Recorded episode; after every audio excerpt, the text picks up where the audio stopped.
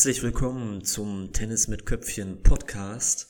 Mein Name ist Marco und wir sprechen heute über das Thema Verantwortung und warum du denn überhaupt die absolute, vollkommene Verantwortung auf dem Platz für alles, was dort passiert, übernehmen solltest.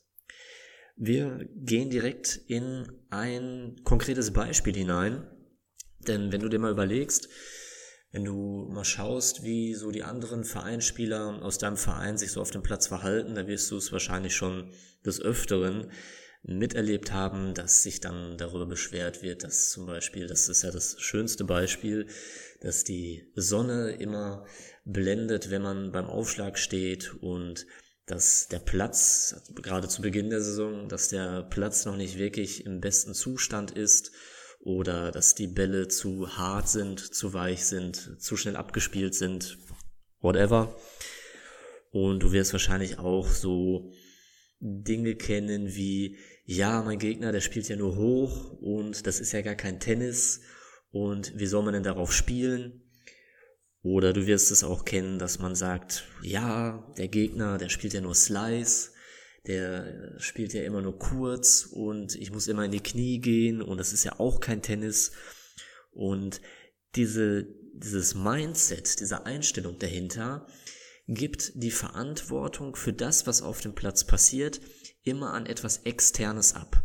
Ja, das ist dann zum Beispiel die Sonne, die ja schon mal eigentlich im Grunde genommen überhaupt gar nichts für die eigene Leistung kann. Dann haben wir den Platz, der schuld sein soll. Dann ist es der Gegner. Das ist ja das Allerschlimmste, was man eigentlich tun kann, dass man die Verantwortung an den Gegner abtritt. Aber all das sind Faktoren, die man selbst nur sehr, sehr schwer beeinflussen kann. Also das äh, kannst, das Wetter kannst du nicht beeinflussen. Du kannst auch die Arbeit des Platzwartes nicht beeinflussen und du kannst im Grunde genommen auch nicht die Leistung deines Gegners beeinflussen. Ich meine, du kannst natürlich indem du deine Spielweise ein bisschen umstellst, kannst du schon das ein oder andere äh, ändern auf dem Platz und dadurch auch deinen Gegner eventuell mal zu Fehlern zwingen oder ihn dazu zu zwingen, ein bisschen nervöser zu werden. Aber im Grunde genommen hast du keinen Einfluss darauf, was dein Gegner spielen wird. Das führt uns zu dem Punkt, dass du beginnen solltest, die komplette Verantwortung für alles, was auf dem Platz passiert, zu übernehmen. Wir schauen uns mal ein Beispiel an. Wir gehen jetzt mal davon aus, du spielst mit deinem äh, Trainingspartner, mit dem du einmal in der Woche, jetzt vor allen Dingen in der Hallensaison, die jetzt wieder beginnt, spielst du einmal in der Woche und donnerstagsabend stehst du dann auf dem Platz und ihr habt euch fünf Minuten eingespielt, dann macht ihr ein paar Aufschläge und dann beginnt ihr einen Satz zu spielen. Und in den ersten drei Aufschlagspielen dir dann dein Gegner sämtliche Vorhände um die Ohren. So, du hast also überhaupt gar keine Chance, irgendwie einen Punkt zu machen, weil dein Gegner trifft angeblich, so fühlt es sich für dich an, jede Vorhand. So, dann kannst du natürlich hingehen und sagen, ja, mein Gott, der Klaus, der spielt aber heute eine unglaubliche Vorhand, da komme ich ja gar nicht hin. Dann würdest du wieder die Verantwortung abgeben. Wenn du jetzt die Verantwortung annimmst was ich dir auf jeden Fall empfehlen würde, dann würdest du sagen, okay, Klaus trifft jede Vorhand, spiele ich eventuell zu kurz? Spiele ich ihm den Ball zu sehr auf den Schläger? Muss sich Klaus überhaupt bewegen, um seine Vorhand einsetzen zu können? Oder kann er aus dem Stand spielen? Spiele ich vielleicht zu langsam? Oder spiele ich vielleicht schnell und gerade, was dem Klaus sehr gut liegt, was dem, was der Klaus mag. Vielleicht mag er es ja nicht so sehr, wenn ich eben hoch und langsam auf die Vorhand spiele. Was passiert, wenn ich Klaus hoch und langsam auf die Vorhand spiele? Haut er mir dann immer noch jede Vorhand um die Ohren.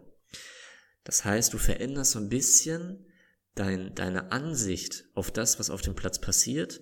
Du nimmst die Verantwortung selbst an und überlegst für dich, okay, was kann ich jetzt als nächstes aktiv tun, um etwas auf dem Platz zu verändern.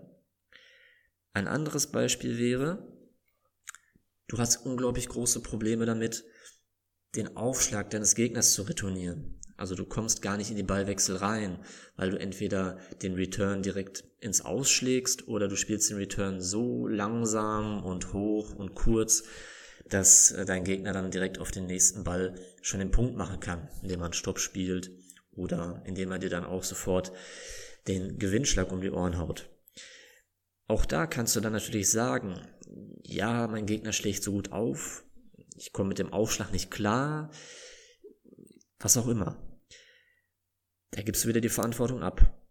Jetzt übernimmst du aber wieder die Verantwortung für diese Spielsituation und sagst, okay, ich stehe ja immer an derselben Stelle beim Return. Vielleicht kann ich mich ja mal ein bisschen weiter nach vorne stellen oder etwas weiter nach hinten oder du kannst deine Position auch nach rechts oder links verändern, je nachdem. Wenn du das dann umsetzt, dann wirst du merken, dass sich erstmal etwas für den Aufschläger verändert, weil er einen ganz anderen Winkel bekommt, wenn du deine Position veränderst. Das heißt, die Spielsituation verändert sich grundlegend schon wieder, weil du selbst die Verantwortung übernommen hast und etwas verändert hast, was direkt Einfluss auf das Spiel hat. Und dieses Annehmen der Verantwortung, das kannst du im Grunde genommen auf jegliche Spielsituation übertragen, das kannst du auf deine vergangenen Matches übertragen. Wenn du jetzt zum Beispiel mal ein Spiel aus deiner letzten Sommersaison nimmst, wo du deiner Meinung nach komplett versagt hast und du dann mal überlegst, okay, habe ich wirklich nicht gut gespielt und da lief gar nichts zusammen und der Gegner, der war vielleicht auch viel stärker, das ist ja auch vollkommen okay. Aber was kannst du denn für dich selbst daraus nehmen, wenn du das jetzt nochmal analysierst, was du getan hast? Und was könntest du besser machen, wenn du nochmal die Möglichkeit hättest, diese Spielsituation durchzugehen? Also wenn du dieses Verantwortung übernehmen lernen möchtest und trainieren möchtest, dann kann ich dir empfehlen, dass du genau das tust, indem du ein vergangenes Match analysierst und guckst, okay, was habe ich denn da gemacht und was könnte ich aktiv, allein nur du, was könntest du anders und besser machen, um andere Spielsituationen zu kreieren. Ja, das heißt, du kannst zum Beispiel sagen, der Gegner, der war so gut, ich bin überhaupt nicht in die Ballwechsel gekommen und das Spiel war viel zu schnell.